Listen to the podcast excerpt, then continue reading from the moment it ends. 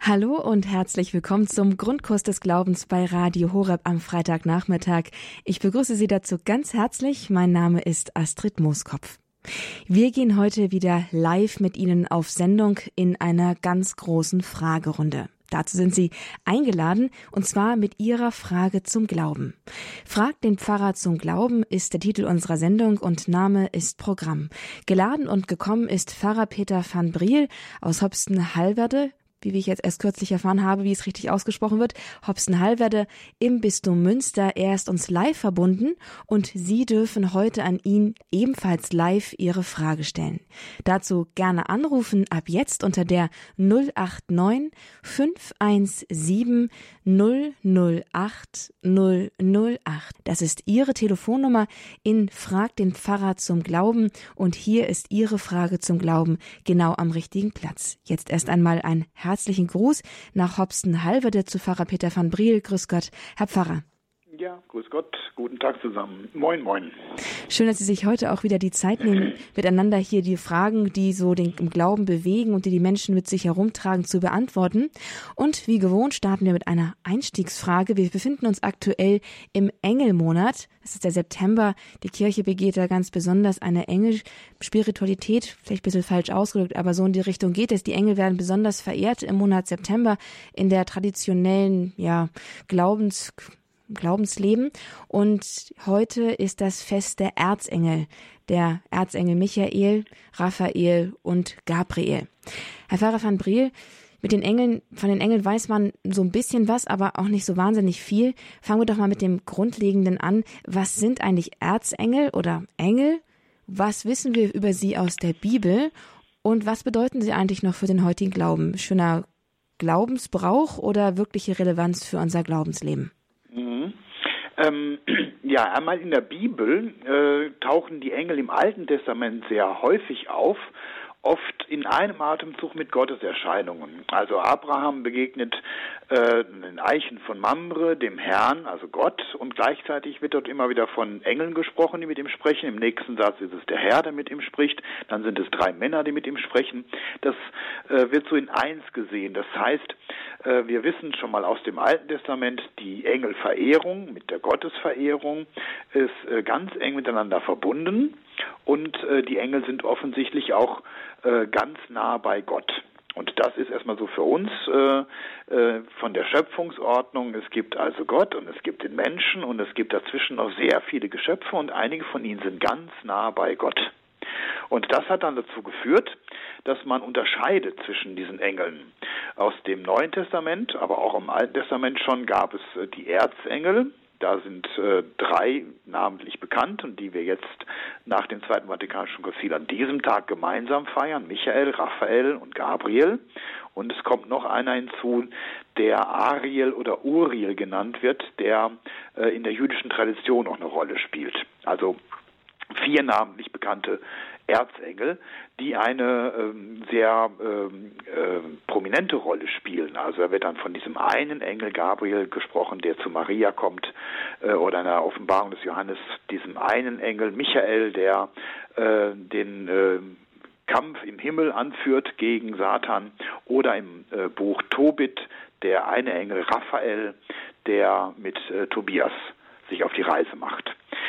Ähm, man hat dann noch die Schutzengel mit hineingenommen, die kommen dann eher aus der Tradition, aber es gibt auch Jesus, der sagt, das sind die Kleinen und ihre Engel schauen das Angesicht Gottes und daraus hat sich eine Systematik entwickelt die allerdings nicht in der Bibel steht und die auch nicht wirklich so Dogma ist, aber so eine gewisse lange Tradition schon hat, dass man sagt, es gibt neun, man nennt es Chöre der Engel. Das heißt neun Abstufungen. Und dann hat man eben gesagt, drei, die sind ganz nah bei Gott, äh, die kümmern sich eigentlich nur um das Lob Gottes und äh, den, äh, das Preisen und äh, Anbeten. Äh, dann gibt's noch drei so dazwischen und drei, die dem Menschen zugewandt sind. Und interessanterweise, die Erzengel sollte man glauben, die sind jetzt irgendwie ganz oben. Nein, das sind äh, in dieser Systematik die äh, ersten der untersten Gruppe, also den Menschen zugewandt. Die sind die Boten, die zu den Menschen geschickt werden. Ich habe gerade von den äh, drei Erzengeln gesprochen, die Schutzengel, die bei uns sind und die Engel, das sind die drei Chöre den Menschen zugewandt. Dann gibt es noch die Seraphim und die Cherubim. Und wenn man in der Messe bei der Präfation, da heißt es ja, wir singen mit allen Engeln und Mächten und Gewalten und da kommen die Mächte, die Throne und die Gewalten nochmal drin vor. Das sind dann noch die mittleren, nee, die obersten drei Chöre.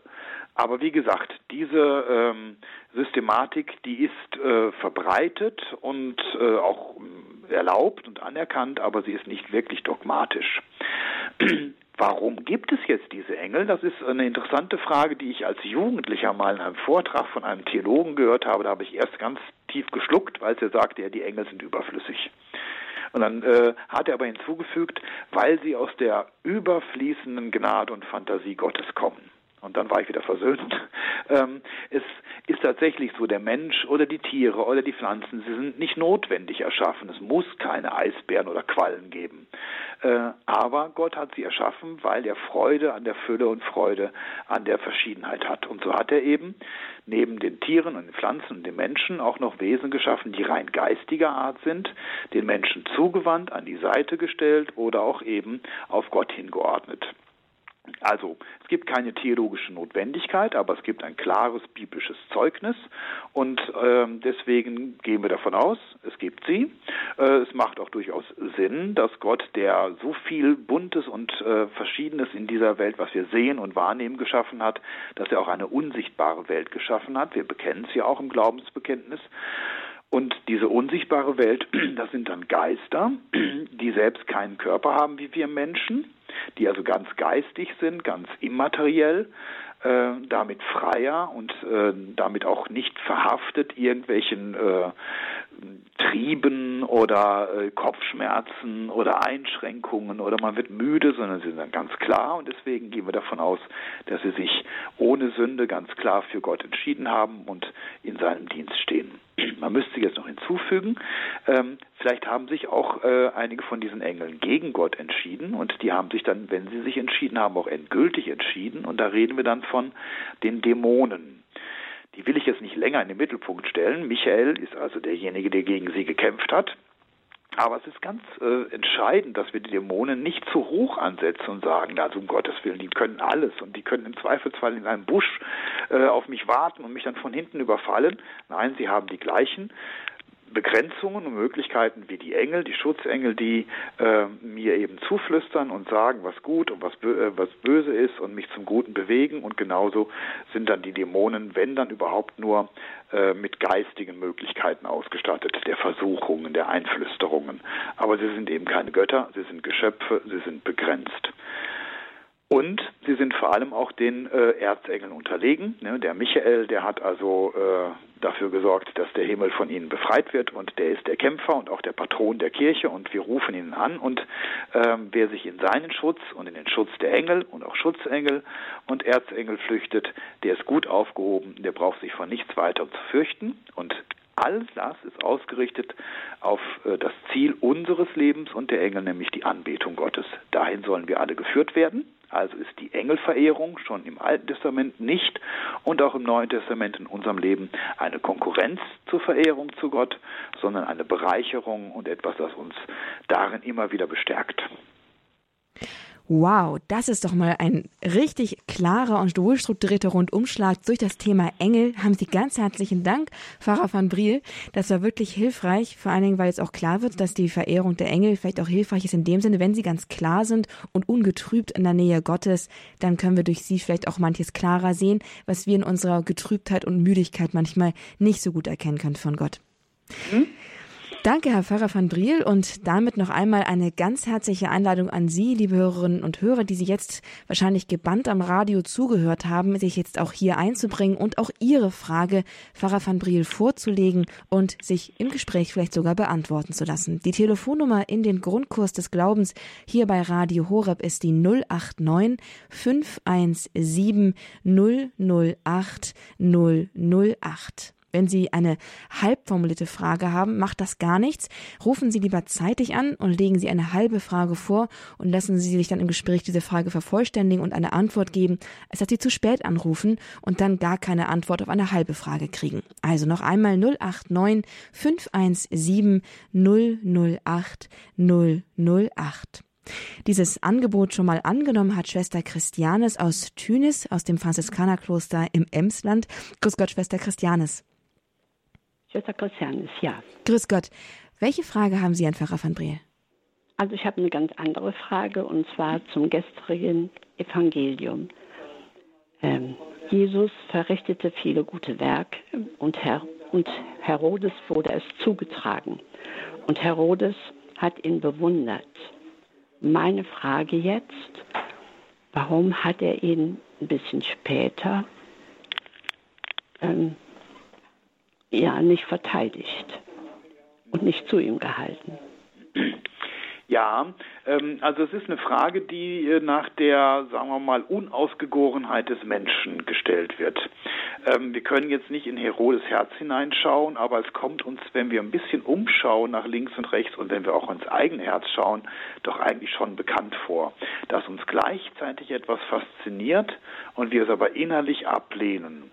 Äh, das kann sogar das Böse sein, von dem wir wissen, dass es böse ist. Also wir lehnen es zu Recht ab und trotzdem übt seine Faszination aus. Es kann aber auch umgekehrt sein, dass wir ähm, das Gute ähm, durchaus als solches erkennen und erspüren, äh, aber dann, wenn es drauf ankommt, dann doch nicht dazu stehen. Und in diesem Fall bei Herodes, so viel wir wissen, das sind nur ganz kurze Striche, die dort im Neuen Testament gemacht werden, äh, hat er ziemlich unter Druck gestanden, als dann auf diesem Fest plötzlich die Mutter über die Tochter den Wunsch äußerte, äh, ich hätte gern den Kopf des Täufers. Und da wird auch noch gesagt, also da wurde er ganz traurig und glaubte sich aber unter Druck gesetzt zu fühlen vor all diesen Leuten. Das mag Hochmut, das mag Stolz sein, das mag Machtkalkül gewesen sein. Ähm, aber so ist es halt in unserem Leben, dass wir ähm, Dinge tun, von denen wir glauben, dass wir sie tun müssen, aber im Grunde ist es nur unsere eigene Schwäche oder wir sind hin und her gerissen. Johannes war für Herodes einer, der die Wahrheit sagte. Es wird berichtet, er ist gerne zu ihm hingegangen, um ihn zu hören, aber gleichzeitig hat Johannes Herodes auch immer daran erinnert, du lebst in der Sünde, du lebst mit einer Frau zusammen, das ist nicht deine Frau. Ähm, das kennen wir. Ich kenne das auch aus dem Unterricht, ne, dass ich den Schülern manchmal Dinge sage, wo die genau wissen, das leben wir nicht. Aber es ist faszinierend zuzuhören. Und vielleicht ist das auch die Ausstrahlung, die Johannes Paul II. auf die Jugend gehabt hat, die ihm ja zu Millionen zu Füßen gelegen hat, um zuzuhören.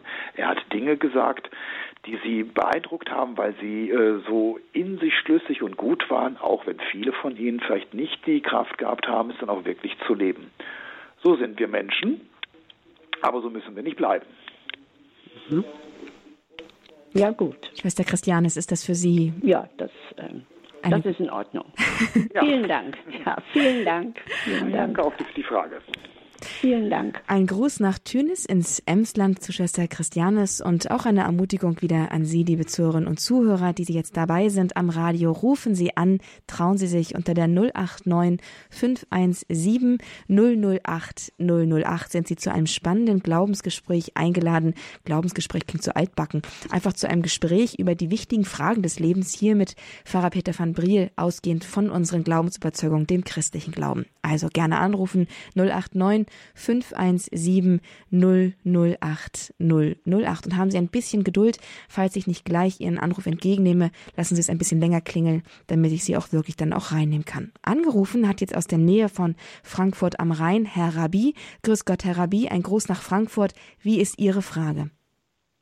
Ja, ähm, und zwar geht es mir um Folgendes. Ähm, ich nehme ja Jesus als Vorbild in meinem Leben und bin jetzt gerade in einem klinischen Setting. Äh, das heißt, hier sind sehr viele Leute, mit denen ich täglich umgehen muss. Und ich stelle mir jetzt die Frage, ob es auch in, in, Ordnung ist, dass ich mich von anderen Menschen auch distanziere oder abgrenze, so, so, solange ich sie jetzt nicht als äh, Freunde oder Familie ansehe. Also ist es okay, sich abzugrenzen, weil ich habe das Gefühl, dass Jesus Christus das nicht gemacht hat.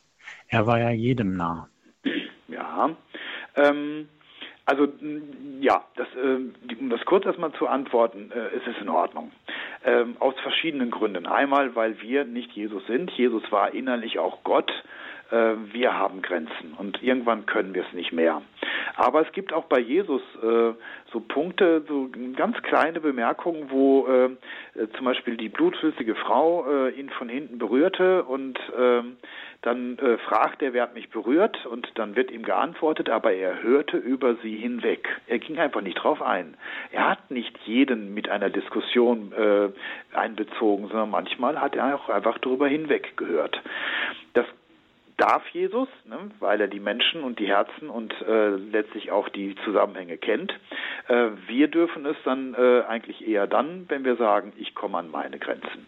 Und äh, es gibt einfach auch bestimmte Menschen, die brauchen vielleicht eher äh, Zuwendung, eher eine Diskussion, eher einen guten Theologen oder eher einen Psychotherapeuten und das bin ich nicht.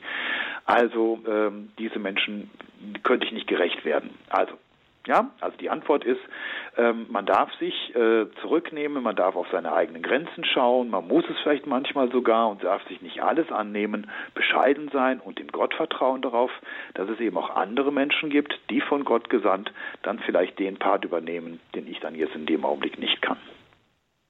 Vielen Dank, Herr van Briel, das hat mir geholfen.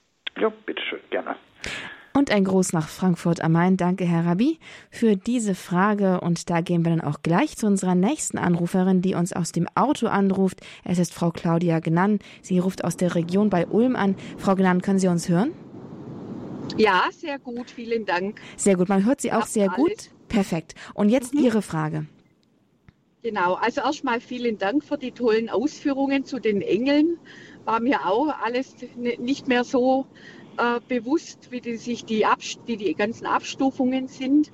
Meine Frage ist, äh, es wird ja jede dritte Ehe in Deutschland geschieden, ähm, ob die Kirche das immer noch vertritt, dass man, äh, wenn man geschieden ist, nicht zur Kommunion darf. Mhm. Ähm, auch da ist die Antwort erst einmal eine ganz einfache. Nein, das hat die Kirche nie vertreten. Ähm, also eine okay. Ehescheidung ist keine gute Sache. Ähm, aber ja. manchmal ähm, geht es einfach nicht anders und da gab es früher dann nicht das Wort Scheidung für, sondern die Trennung von Tisch und Bett. Da war früher das so, äh, dass man zum Pfarrer gehen musste und sagte, ich komme mit meiner Frau oder ich komme mit meinem Mann nicht mehr zurecht. Und es ist alles schwierig, dürfen wir uns vorübergehend trennen? Da hat der Pfarrer gesagt, okay, das war dann also die Theologe oder die kirchliche Trennung von Tisch und Bett, immer nur für eine gewisse Zeit, muss manchmal möglich sein, manchmal muss man sich auch gegenseitig äh, wieder neu kennenlernen und sich annähern. Also die Scheidung eine staatliche Scheidung ist ja keine äh, kirchliche, äh, oder keine Aufhebung des Sakramentenbandes zwischen den äh, beiden, die geheiratet haben, ähm, ist in diesem Sinne als Trennung von Tisch und Bett noch keine Sünde. Es sei denn, sie geschieht leichtfertig und es denn, sie ist vielleicht sündhaft. Also ich sage, ich verlasse jetzt meinen Mann, obwohl äh, er mich doch dringend braucht. Dann ist es natürlich keine gute Sache. Das Problem, das äh, wir in der Kirche, in der katholischen Kirche äh, wirklich haben in dieser Zeit, ist, dass äh, sich dann ein geschiedener Ehepartner einen neuen Partner sucht, unter Umständen sogar staatlich eine neue Ehe eingeht. Und das hat Jesus ja schon ausdrücklich gesagt, wer das tut, der begeht Ehebruch.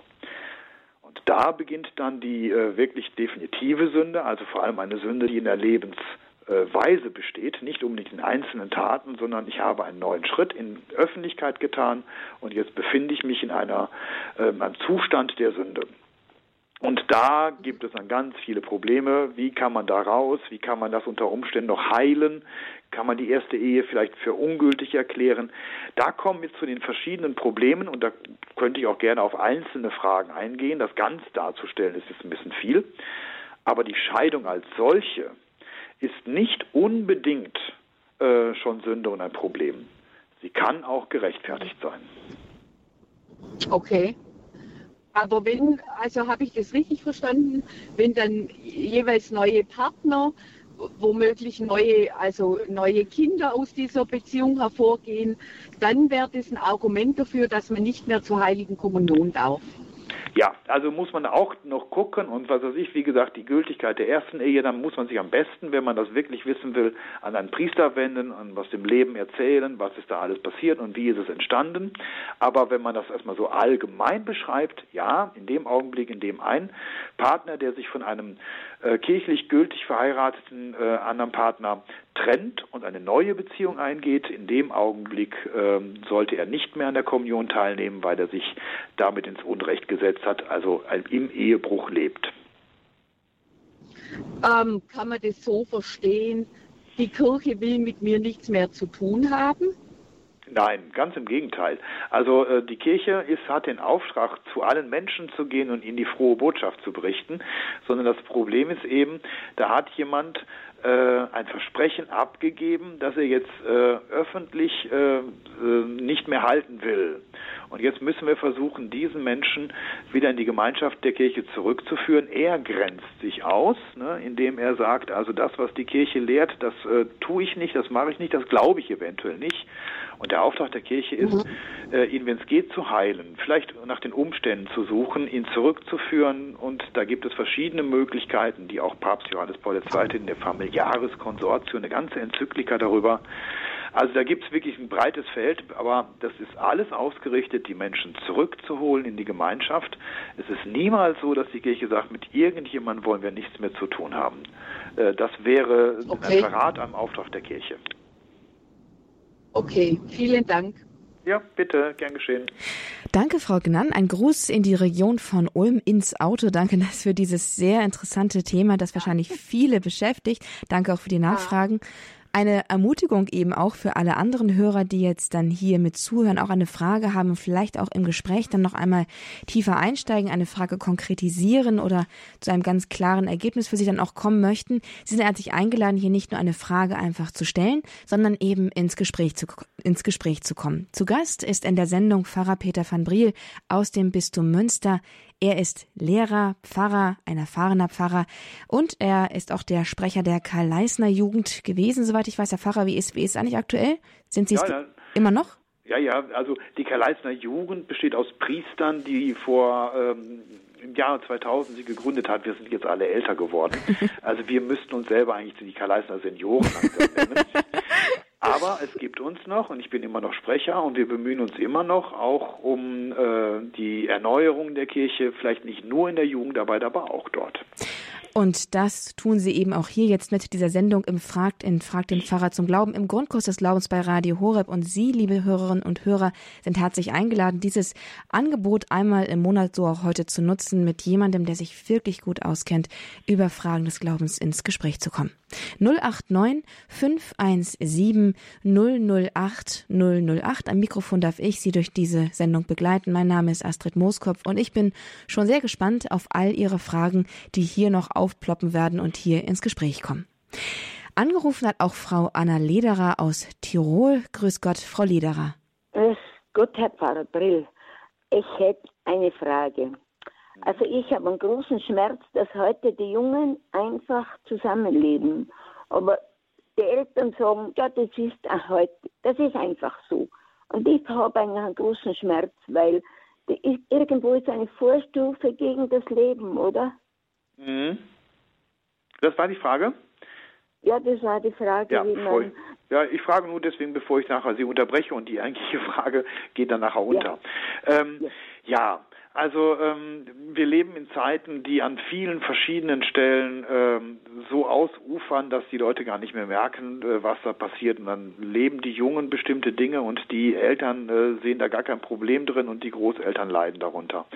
Ähm, und das ist unter anderem auch eben in der Frage der Sexualität oder der Beziehung, des Zusammenlebens, des Heiraten oder Nicht-Heiratens und des Scheidens und immer wieder neu. Das ist ein großes Feld, ein großes Problem.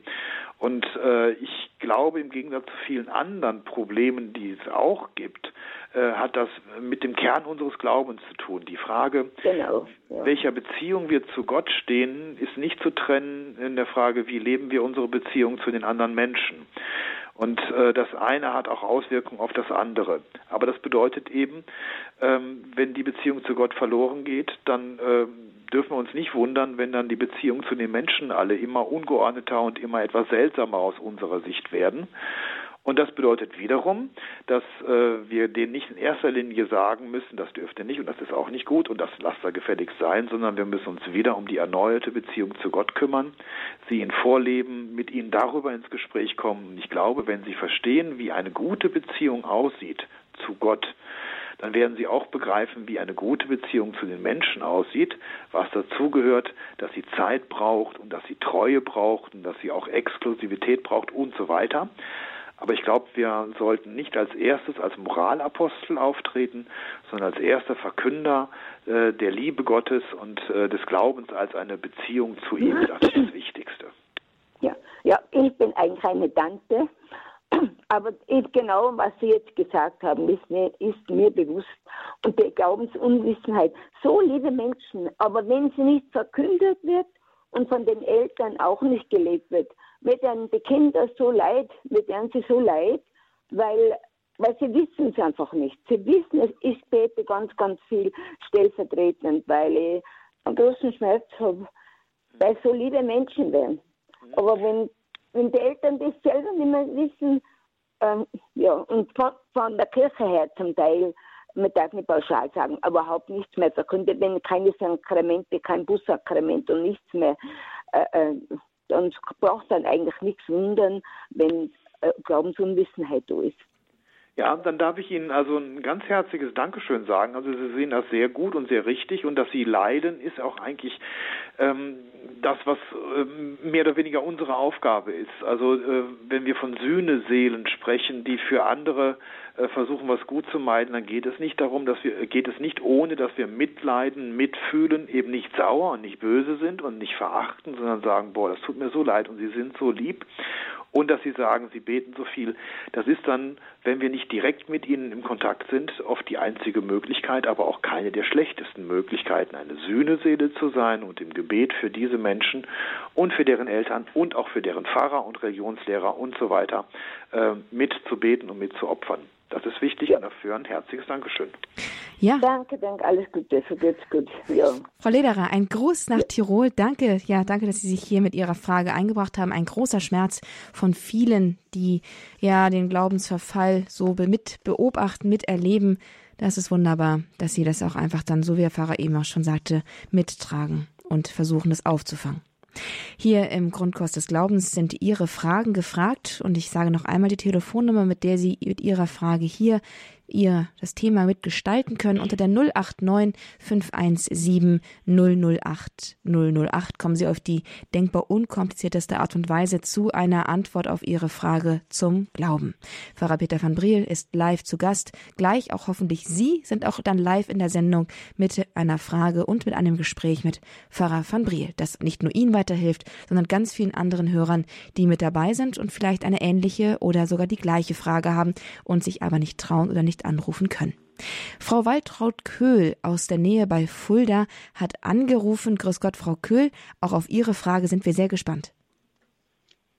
Ja, Herr Pfarrer von Brehl, ich hätte eine Frage zu Maria.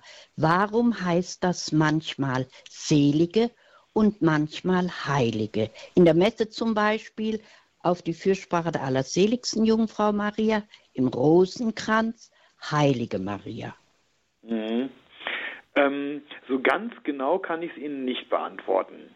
Also ähm, dieses Wort äh, Beata Maria Virginem, also die selige Jungfrau Maria, ist so ein ja. äh, fester, stehender Ausdruck gewesen. Ähm, und dann hat sich danach erst die Theologie entwickelt, dass wir Heiligsprechung und Seligsprechung haben und dann die Seligsprechung als Vorstufe zur Heiligsprechung. Das ist tausend Jahre später ja, genau. gewesen. Ähm, das hat aber nichts mit dieser äh, Bezeichnung der seligen Jungfrau Maria zu tun. Ähm, der Papst hat jetzt ja vor einigen Jahren äh, auch den heiligen Josef noch mit ins Hochgebet genommen und äh, in der lateinischen Übersetzung dann auch von seligem äh, Josef gesprochen was für uns ganz seltsam vom Wortgefühl ist, und deswegen wird es oft damit heilig gesprochen. In dieser mhm. Hinsicht dürfte also äh, selig für Maria und für Josef vielleicht sogar noch eine etwas höhere Stufe sein als die Heiligkeit der anderen, wenn wir sie so nennen. Aber äh, es müsste jetzt, glaube ich, äh, ein Philologe, der im alten, äh, in alten Sprachen fit ist, nochmal genau auseinanderhalten, was für eine Unterschiedlichkeit damals so empfunden wurde. Ich kann also nur sagen, dass die Abstufung von heilig und selig im Heiligsprechungsprozess nichts zu tun hat damit, dass wir Maria als die selige Jungfrau Maria und auch den Josef, zumindest im Lateinischen, auch als Selige bezeichnen. Das hat damit nichts zu tun. Ah ja, gut.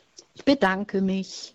Bitte gerne, auch wenn ich nicht so ganz richtig antworten konnte. ja, gut. Wiederhören.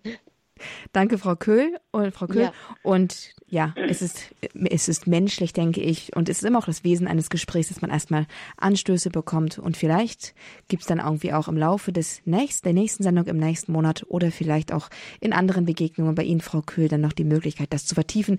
Wobei ich finde, dass es doch durchaus umfassend gewesen ist. Dankeschön für diese Frage im Grundkurs des Glaubens bei Radio Horeb. Und ich freue mich jetzt zur nächsten Frage zu kommen, die uns aus Lindau am Bodensee hier erreicht. Es ist Herr Nikolaus Fischer live zu Gast. Grüße Sie, Herr Fischer. Auch Ihre Frage, wie lautet sie? Ja, ein herzliches Grüß Gott nach Balderschwang und ein Grüß Gott an Pfarrer von Briel. Ich hätte Fragen zur Heiligen Messe. Vor der Corona-Zeit war es doch möglich, die Kommunion in beiderlei Gestalt zu empfangen.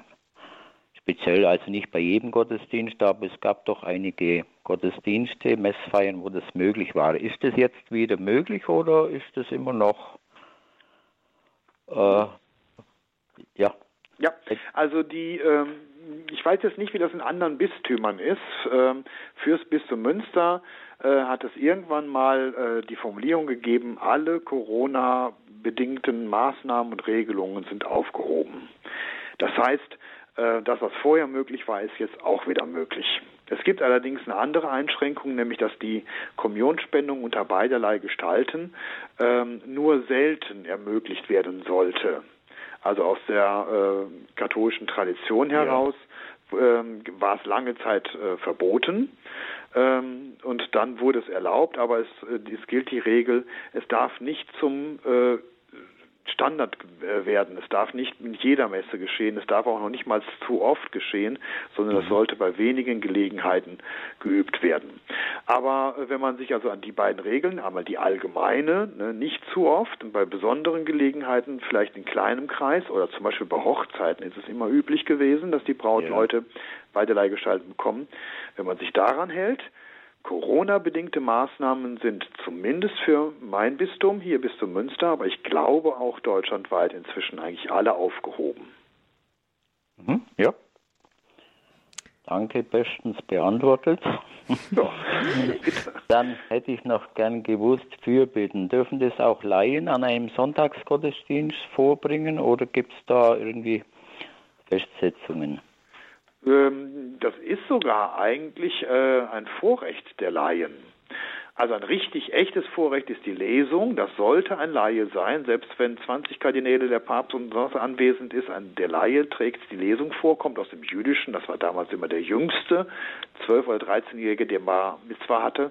Ähm, die Fürbitten ist äh, das Gebet des Volkes.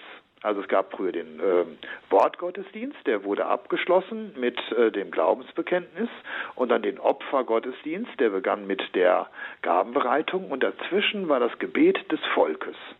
Und das ist ein Gebet, das aus dem Volk herauskommen soll und durchaus auch vom Volk selber vorgetragen werden darf. Also man darf Fürbitten frei formulieren, wenn man will, man darf sie vorher in Zettelchen sammeln, ähm, aber man hat ebenso bei uns hier äh, den Brauch, dass sie vorformuliert sind, mhm. oft dann vom Pfarrer. Aber ähm, es eigentlich sinnvoller ist, es dann wirklich von Laien vor, zu formulieren und auch vortragen zu lassen. Ah ja. Ja, finde ich gut. finde ich gut. Herr Fischer, ist, ist Darf Ihre... noch eine dritte Frage stellen? Ja, das wäre dann aber Ihre letzte, weil sind noch ein paar Hörer in der Leitung. Dann... Sonst kann ich mir die gern mal Na, jetzt sind wir alle neugierig. Ja. Jetzt müssen Sie auch sagen, welche Frage Sie noch haben. Okay, auch noch zur Messe am Sonntag. Soll, sollte generell die heilige Messe sein oder ist es auch möglich, wie ich das zum Teil beobachten kann, dass das Wort Gottes feiern? Gehalten werden. Das heißt meinetwegen, einmal am Wochenende macht der Pfarrer frei und sagt, jetzt dürfen die Laien ran, die ja mittlerweile auch geschult sind und dürfen Wort Gottes feiern anstelle der heiligen Messe. Mhm. Mit der ja. Gemeinde feiern. Ich versuche auch eine kurze Antwort. Vielleicht kann ja jemand, wenn er sich dafür interessiert, mal ein bisschen nachfragen. Aber nein, also der, äh, aus der Sicht der Gemeinde äh, der Sonntag sollte durch äh, den Besuch des, äh, der Eucharistiefeier geheiligt werden, wenn es geht, mit Empfang der Kommunion. Und da gibt es keine anderen Gottesdienste, die das ersetzen. Es sei denn, man ist körperlich nicht in der Lage, dass man zum Beispiel nicht weit fahren kann und dann wird in diesem Gottes, in diesem Ort äh, auch eine Wortgottesdienst, Wortgottesfeier angeboten, aber das ist die Ausnahme und nur aus triftigem Grund. Wenn eben möglich, soll man äh, die Eucharistie mitfeiern und dann eben zur Kommunion gehen. Außer Sicht des Pfarrers lege ich immer großen Wert drauf. Also ich habe jetzt noch Schule gehabt und dann wird anschließend, dann haben wir gesagt, ja, schönes Wochenende. Ach ja, Sie haben ja kein Wochenende, Sie haben ja Sonntag, Sie müssen arbeiten. Meine Antwort ist dann immer, ich arbeite die Messe nicht, ich feiere sie. Also äh, natürlich ah. kann man mal Montag frei machen und so, ja. aber wenn ich am Sonntag den Gottesdienst feiere, ist das keine Arbeit sondern das ist ein genauso feiern wie äh, die Messe für jeden, der äh, aus der Gemeinde auch eine arbeitsreiche Woche hat, dann auch sagt, dann lass uns am Sonntag doch mal was Gutes tun und wir gehen zur Messe und feiern ein bisschen.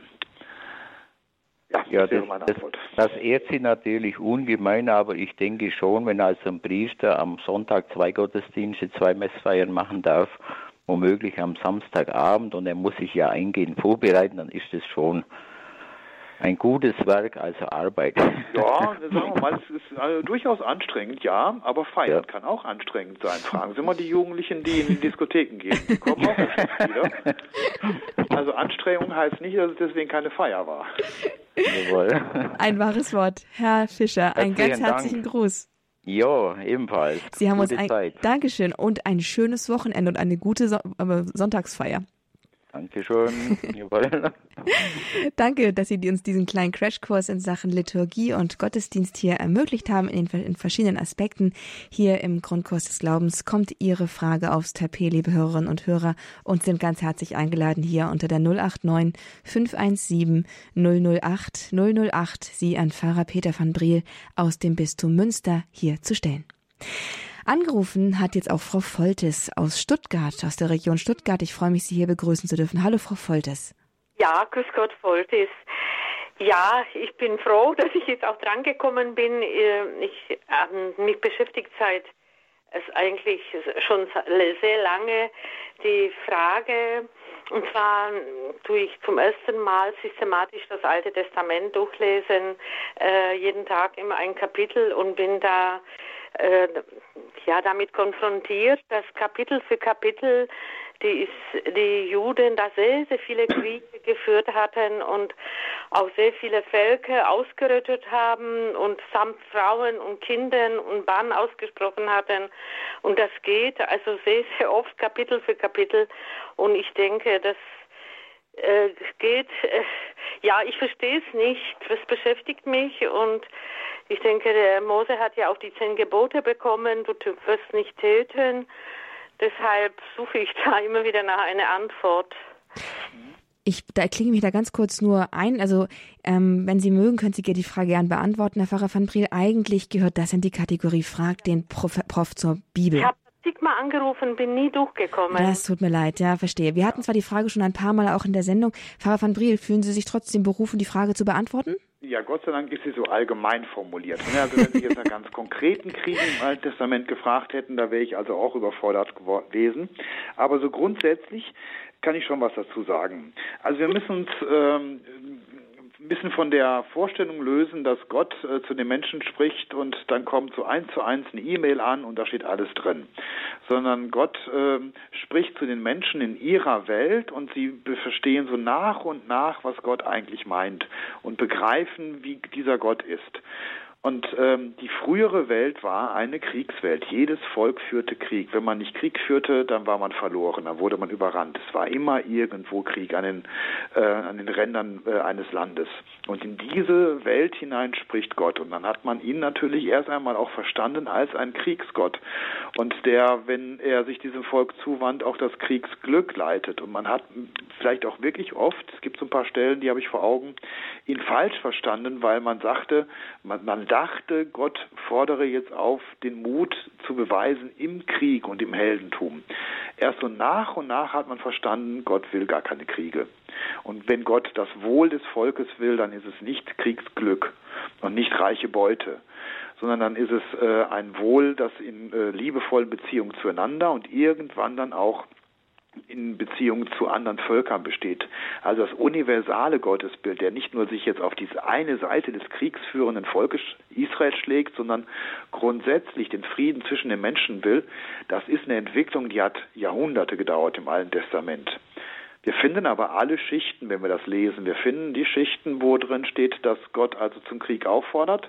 Äh, wir finden aber auch bei Jesaja vor allem die Visionen, dass irgendwann äh, auf dem äh, Friedensberg Zion dann wirklich alle Völker kommen und alle mit dem Frieden leben und dass dann die Schwerter zu Flugscharen und so weiter. Also diese Visionen kommen auch.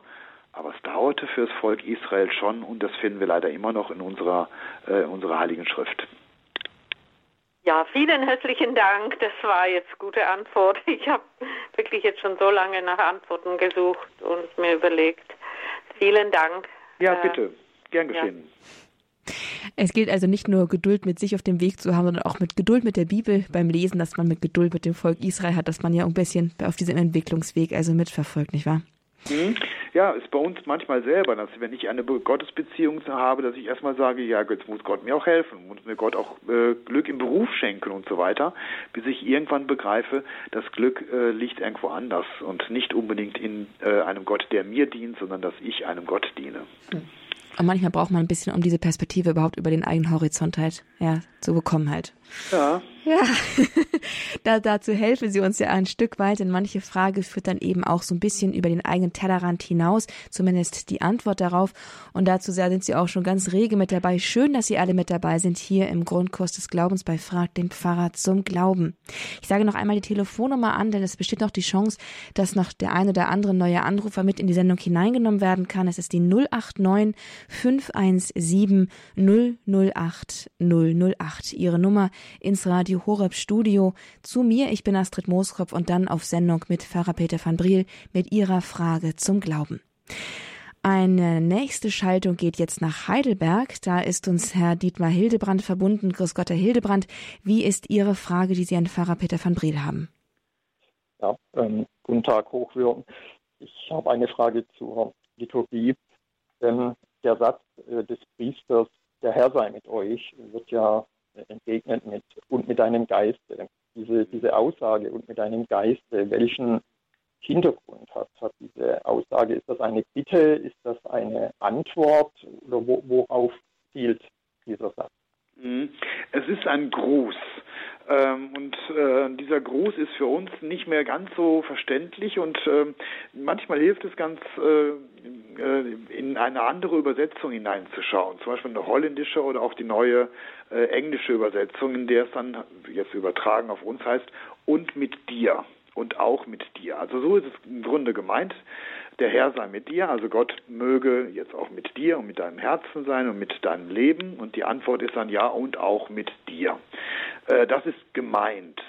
Äh, dieser Ausdruck und auch mit deinem Geiste ist sowohl der Geist des Priesters, in dem Gott wirken möge, als auch mit äh, dem Geist, den Gott diesem Priester geschenkt hat, also den, äh, den Geist der Demut, den Geist des Wirkens, den Geist im Sinne des Priesterlichen äh, zu wirken. Also ähm, das ist aber schon ein bisschen verquer und äh, da muss man noch ein bisschen um die Ecke denken. Ähm, deswegen im Hinterkopf ist es immer ganz gut, ne, dass ich jemand sage, dir alles Gute, ja, auch dir. Das ist damit gemeint. Also es ist unmittelbar die, die Person, die jeweilige Person des Priesters angesprochen an der Stelle. Ja, genau. Ja, aber als, mhm. als Priester natürlich in seinem ja, als, Amt. Ja, in seiner Eigenschaft. Verstehe. Ja. Mhm. Vielen Dank. Bitte. Danke, Herr Hildebrand. Offenbar ist die Heilige Messe heute ganz hoch im Kurs hier in der Fragerunde. Schön, dass das so ist. Wir können eine Menge erfahren über dieses zentrale Glaubensgeheimnis bei uns. Und jetzt sind wir gespannt, was die nächste Frage wohl sein wird. Eine anonyme Hörerin möchte sie gerne stellen. Grüß Gott, hallo. Hallo. Hi. Ich hätte eine Frage. Und zwar in der Bibel, beziehungsweise in den Evangelien, kommt ganz oft von den Dämonen und dass Jesus die Dämonen ausgetrieben hat und die Apostel und wie auch immer. Jetzt habe ich die Frage, gibt es heute keine Dämonen mehr? in der katholischen Kirche hört man gar nichts mehr. Es gibt, äh, sind die Dämonen, Dämonen abgeschafft oder sind die nicht mehr also es wäre schön, wenn, die katholische Kirche Dämonen einfach abschaffen könnte. Dann hätten wir viel gewonnen. Aber das geht leider nicht. Nein, die Dämonen sind noch da. Sie sind genauso wirksam, wie sie immer gewirkt haben. Äh, sie wirken ja oft auch im Verborgenen, nur selten so, dass äh, also ähm, deutlich wird, das war jetzt dämonischer Einfluss oder zu einer Besessenheit. Ähm, das liegt also einmal daran, dass äh, oft die, äh, die Wirksamkeit davon abhängt, dass äh, der Teufel oder die Dämonen sich als solches nicht zu erkennen geben. Aber es hat auch was mit unserer westlichen Welt und der Theologie zu tun, die Dämonen und auch die Engel, von denen wir ganz am Anfang gesprochen haben, als eine Erfindung des äh, israelischen Volkes oder der damaligen Zeit abtun und sagen, das glauben wir heute nicht mehr, das glaubt heute sowieso keiner mehr und deswegen nicht davon reden. Äh, es gibt auch immer noch Exorzisten. Äh, in Rom gibt es einen Kongress und eine Ausbildung sogar für Exorzisten. Davon wird nicht groß berichtet, weil es uns Deutschen oft peinlich ist und sie sich dann fragen, äh, wenn es doch in Rom so eine Ausbildung gibt, warum haben wir dann keine? Eigentlich müsste jede Diözese einen Chef-Exorzisten haben und manche haben auch einen, aber die sind äh, nicht bekannt, die stehen nicht auf der Internetseite, dass man sie googeln könnte. Ähm, aber äh, die Dämonen wirken noch und wir müssen uns wappnen. Wir müssen auch damit rechnen, dass wir äh, auch mal hier und dort äh, unter dämonischen Einfluss geraten, die uns was irgendwas flüstern wollen. Und wir dürfen auch sehr wohl um äh, Exorzismen im Sinne eines Gebetes oder auch von mir aus in äh, harten Fällen uns an den Bischof wenden und sagen, wir brauchen jetzt mal auch einen richtigen Exorzismus. Alles das gibt es noch und wird von der Kirche auch praktiziert, wird jetzt oft Befreiungsdienst genannt, was ich eigentlich auch sehr schön finde, dass es nicht mehr Exorzismus klingt, das klingt so ein bisschen nach Horrorfilmen, aber den brauchen wir und den brauchen wir vielleicht mehr als früher. Ich habe da also eine Frage und zwar, äh, ich denke mal vor vielen Jahren, von mir aus 50 Jahren oder so, da war schon eine Verwünschung oder eine Verfluchung eine schwere Sünde. Und sowas, ja. äh, sowas gibt es ja heute gar nicht mehr. Ja, also weil heute viele Menschen nicht mehr an den Teufel glauben, denken sie, dass die Flüche nichts anderes sind als Sprichwörter, die man so vor sich hin sagt. Ähm, aber erstens soll man das bitte schön lassen. Das ist nicht gut, selbst wenn ich gar nicht glaube, dass es jetzt ein echter Fluch gewesen ist. Aber selbstverständlich gibt es auch noch Menschen, die einander verfluchen und äh, die unter einer Verfluchung leiden und sich dann auch an Priester, auch an mich mal äh, gelegentlich wenden und bitten, dass ähm, jetzt ein Befreiungsgebet oder eben ein ausdrücklicher Segen gegen diesen Fluch gesprochen wird. Also man redet vielleicht nicht groß darüber, es steht nicht in den Zeitungen, weil es nicht opportun ist, äh, über Dämonen und Flüche und sowas zu reden. Aber es gibt sie noch, doch. Auf jeden Fall war es echt hilfreich, dass, wir, dass Sie uns äh, gesagt haben, dass der Befreiungsdienst so das neue Wort für den Exorzismus ist. Denn das hilft wirklich weiter und Befreiungsdienste und Befreiungsdienstangebote oder Gebet um Befreiung, das findet man schon häufiger in so Exerzitienangeboten und das kann man jetzt auch ein bisschen besser zuordnen. Danke, Herr Pfarrer van Briel dass Sie das uns erklärt haben. Aber auch danke an die Dame, die jetzt hier anonym ihre Frage gestellt hat, denn das ist auch ein ganz wichtiges Thema, das, das so manches Mal unter, unter der Oberfläche brodelt und hier eben auch zum Thema werden konnte. Ganz herzlichen Dank. Kommen wir jetzt zu unserem nächsten Hörer, der aus Berlin anruft. Es ist Herr Oliver Schmidt. Ich freue mich, Sie hier auch begrüßen dürfen. Ein Gruß nach Berlin. Hallo, Herr Schmidt, können Sie uns hören? Ja, ich kann Sie hören. Sehr gut. Wie ist Ihre Frage? Meine Frage ist, ähm, zu Maria habe ich eine Frage. Mhm. Und äh, ja, ich weiß nicht, ob die jetzt zu theologisch ist, aber das treibt mich so ein bisschen um. Und zwar ist die Frage, damit wir frei sein können von der Sünde, ist ja Jesus wahrer Gott. Äh, die Frage soll auch nicht ketzerisch sein, die bewegt mich wirklich. Wäre dann Maria aber nicht eigentlich, ja, sagt es jetzt mal so, die Leihmutter? Ähm, also es bezieht sich jetzt auf die Sünde oder auf die Frage, ob äh, wenn Jesus wahrer Gott gewesen ist, ob dann Maria nicht vielleicht wirklich in dem Sinne eine Leihmutter gewesen ist. Also dieser Punkt. Na, in dem Sinne einer Leihmutter, weil ich sage, wenn Maria die leibliche Mutter ist, als Mensch, dann wäre er theoretisch Jesus halb Mensch und halb Gott. Wenn aber Maria jetzt sozusagen die Leihmutter ist, dann wäre das komplett göttlich, wenn ich das so ausdrücken kann. Das Ja. ist meine Frage. Wie, wie, Mhm. Also der, der Begriff Leihmutter ist natürlich mit ganz vielen anderen Dingen, nämlich dass ähm, äh, ein Kind nachher auch abgegeben werden muss und das kriegt Geld dafür und es wird vorher ein Vertrag geschlossen. Alles das ist natürlich bei Maria nicht der Fall. Aber dass Richtig. in, in diesem Sinne äh, Maria äh, einen Dienst vollzieht. Ne? Sie spricht ja auch, äh, mir geschehe nach deinem Wort. Ne? Ähm, äh, siehe, ich bin die Magd des Herrn. Ähm, das ist schon der Fall, aber es ist kein Fall, wo Maria in ihrer Mutterschaft ausgebeutet und benutzt und anschließend weggeworfen wird oder fallen gelassen, sondern das ist das, was Gott ja letztlich immer mit uns tut, ähm, dass er unseren Dienst, unser Sein aufnimmt und uns wirken lässt und das mit seinem Wirken verbindet. Also in diesem Sinne ist Maria ganz menschliche Mutter eines menschlichen Kindes gewesen. Wir sagen ja, Jesus ist auch 100% Mensch und gleichzeitig verbindet sich mit ihrer Mutterschaft und mit ihrem Kind Gott so, dass äh, sie zur Gottesmutter wird. Das ist also Dogma, ne? äh, Gottes Gebärerin genau genommen. Und dass Jesus eben auch zu 100% Gott gewesen ist. Das kam nicht von Maria. Und in diesem Sinne ist also ganz entfernt der Begriff Leihmutter ähm, nicht ganz so falsch, aber weil mit Leihmutter ja äh, eher ein Verbrechen mit gemeint ist, wie eine Frau auch ausgebeutet wird, passt das hier eigentlich überhaupt nicht, finde ich.